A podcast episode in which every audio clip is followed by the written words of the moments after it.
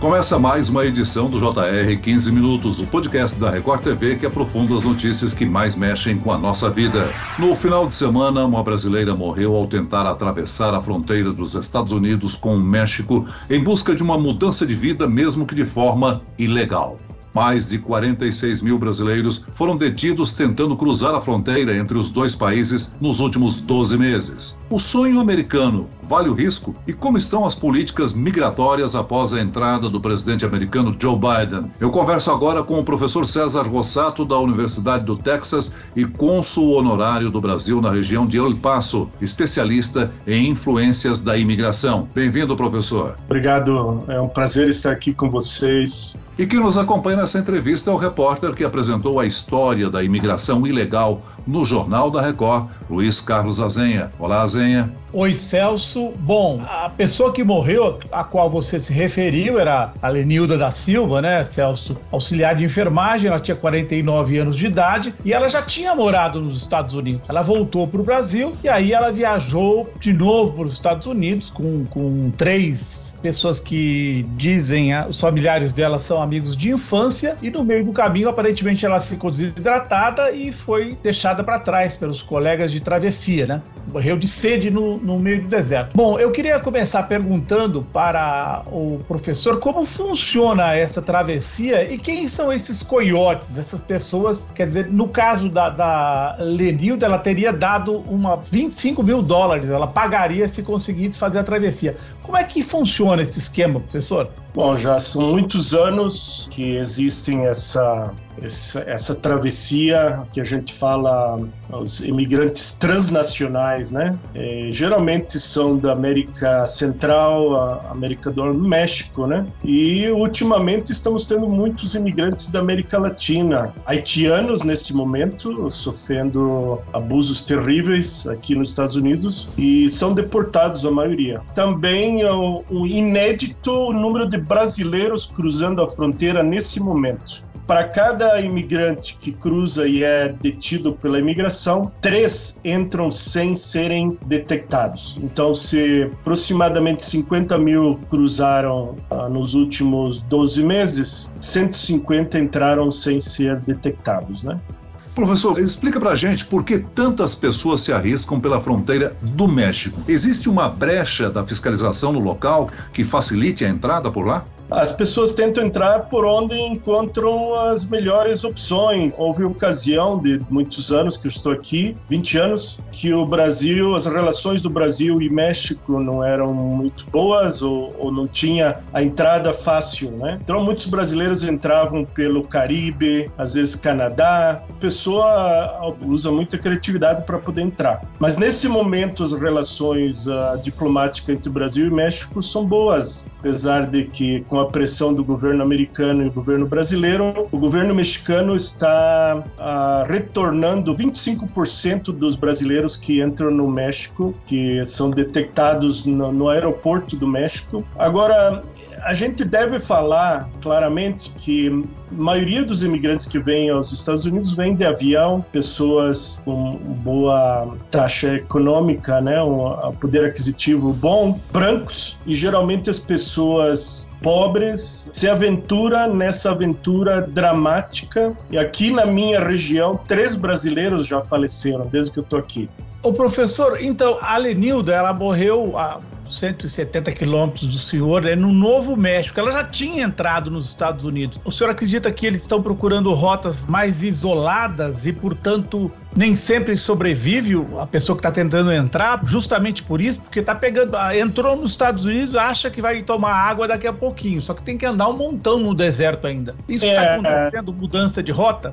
As pessoas da América Central e do México conhecem bem a fronteira, por onde passar, quando passar, e os brasileiros e a própria mídia brasileira às vezes não tem muita informação, detalhes dessas travessias, né? E então aqui é uma região, é uma fronteira, uma das maiores do mundo, onde se a pessoa cruza, pula o muro, logo já está dentro da cidade pode se esconder facilmente. Mas de Del Paso, de Juárez até Santo Antônio, Golfo do México, a travessia é muito mais perigosa. As pessoas podem eh, receber a tiros de balas e etc. Eu dei o passo para Los Angeles. A fronteira é controlada por cartéis do tráfico da droga. E, então é muito mais perigoso. Então a pessoa tem que lidar com esses grupos aí. Nessa região aqui é, é mais fácil, mas os coiotes, que são tráfico humano organizado, eles já dão inclusive palestras em Minas Gerais, em outros lugares do Brasil, como atravessar, como fazer. Geralmente cobram 18 mil dólares com direito a três tentativas. E se a pessoa fracassar na primeira tentativa, ele, geralmente as pessoas são deportadas ao Brasil e retornam para cá. Então, o, os coiotes desviaram o tráfico para uma cidade de, do México, Mexicali, Mexicali, e na cidade dos Estados Unidos, Arizona, se chama Yuma. Então, milhares de brasileiros cruzaram por aí. Mas nesse momento estão usando as duas opções aqui. Então é isso, mas para se legalizar nos Estados Unidos não é fácil. Os que se legalizam, então já não tem que passar por essas humilhações. Mas uma coisa importante falar que os brasileiros que geralmente cruzam aqui são pessoas simples. Então quando são detidos pela imigração, passam por uma experiência extremamente humilhante, constrangedora. Professor, quando o atual presidente dos Estados Unidos, o democrata Joe Biden, assumiu uma de suas maiores políticas era a de humanizar o controle de imigração. No entanto, parece que esse ideal também morreu na fronteira, né? No momento, mais de 12 mil imigrantes, muitos deles do Haiti, estão acampados embaixo da ponte internacional no Texas, sem documentação, nem saber para onde ir. E aí, como é que você vê essa mudança de postura do presidente americano? É triste, realmente, porque é a mesma coisa que a política brasileira, você pode eleger um presidente, mas a gente deve tomar em conta também que o governador tem muito poder. E no Texas, o governador do Texas tomou medidas extremamente duras contra imigrantes. Então, o Biden, sim, tomou umas medidas executivas que humanizou de certa forma, porque durante o governo Trump as crianças eram colocadas em jaulas. É uma violação dos direitos humanos, uma coisa horrível. Mas o Biden eliminou isso, então não pode dividir as famílias. Agências aqui do governo americano então resolveram alugar dois hotéis, mais ou menos uh, uh, com boas acomodações, e as famílias que vêm com crianças são levados para esses hotéis e eles fazem um processo de triagem para ver se alguém está contaminado com vírus do Covid, tem alguma outra doença, e aí eles fazem um processo utilizando aí o reconhecimento facial. Então tiram fotos dessas pessoas, as crianças, e mandam para distintas cidades dos Estados Unidos mas sem falar inglês, sem poder aquisitivo, essas pessoas vão ter que enfrentar a corte americana e, obviamente, a dureza e a possibilidade de ser deportado. Né? Ô professor, quantos brasileiros tem presos no momento aí na região do senhor? Sim, na, na minha região aqui, mais ou menos mil brasileiros, uh, mas nos Estados Unidos, dois mil brasileiros. Uh, uma da, das prisões aqui em Louisiana, perto de New Orleans, tem uh, uma prisão com 300 mulheres brasileiras. Mas devo também dizer, a pedido do Trump, o governo brasileiro cancelou uma lei que protegia os brasileiros melhor, a lei da reciprocidade, que inclusive eu estive pessoalmente na elaboração dessa lei da reciprocidade, na qual o mesmo tratamento dado a um brasileiro seria retribuído a um americano quando fosse ao Brasil. Professor, ainda hoje existem filhos de imigrantes separados dos pais? Eu acho que ainda existe, porque foram colocados advogados para tentar localizar os pais. Países como Honduras, Guatemala e El Salvador crianças da América Central em geral, onde os pais pobres se, saíram de suas casas por causa de mortes, uh, perigos, e essas crianças perderam, perderam contato com os pais, né? Então ainda existem algumas crianças sim. Professor, a crise migratória na Síria e na Europa evidenciou que esse problema da imigração é mundial e forçou dezenas de países a repensarem o funcionamento de suas fronteiras. O senhor acredita que daqui a 5, 10, 15 anos a imigração será mais controlada e acessível por vias legais?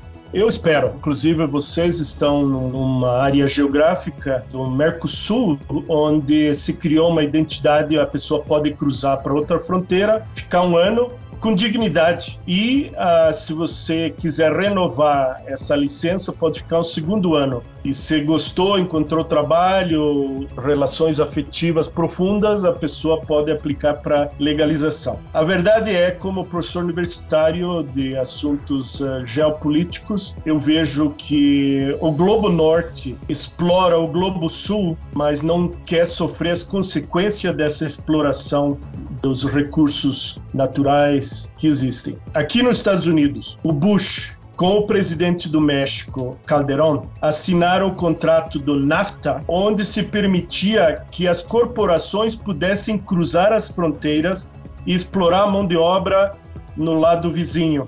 Mas o presidente do México, Calderón, perguntou ao Bush: e os imigrantes, vamos permitir que eles possam cruzar também? Ah, não, esse é muito complicado, vamos deixar de lado. Então, quer dizer, o capital pode cruzar as fronteiras, mas a imigração é criminalizada. É muito triste essas opções que são desenhadas como public policy, né, políticas de imigração. Professor, então, o senhor acha que os Estados Unidos deveriam parar de investir na repressão e trabalhar com as instituições inclusivas em relação aos imigrantes? Sem dúvida alguma, eu acho que são milhões e bilhões de dólares ah, investido numa, numa postura que não, não tem retorno. A fronteira, que os brasileiros não sabem, ela é vigiada por satélites, por sensores de, de motion sensor e uh, helicópteros policiais armados investimento desnecessário que não tem retorno. Já é demonstrado classicamente que as pessoas saem por, por causa de guerra, de desemprego, de fome ou reunificação familiar. As pessoas geralmente não querem sair do seu local. Então, um investimento em negócios onde as pessoas possam trabalhar. Aqui, as maquiladoras, chamadas maquiladoras, são corporações que explora a mão de obra do México pagando 7 dólares por dia. Essas pessoas não querem cruzar para os Estados Unidos ganhar mais, porque querem ficar ali na sua cultura, com seus familiares.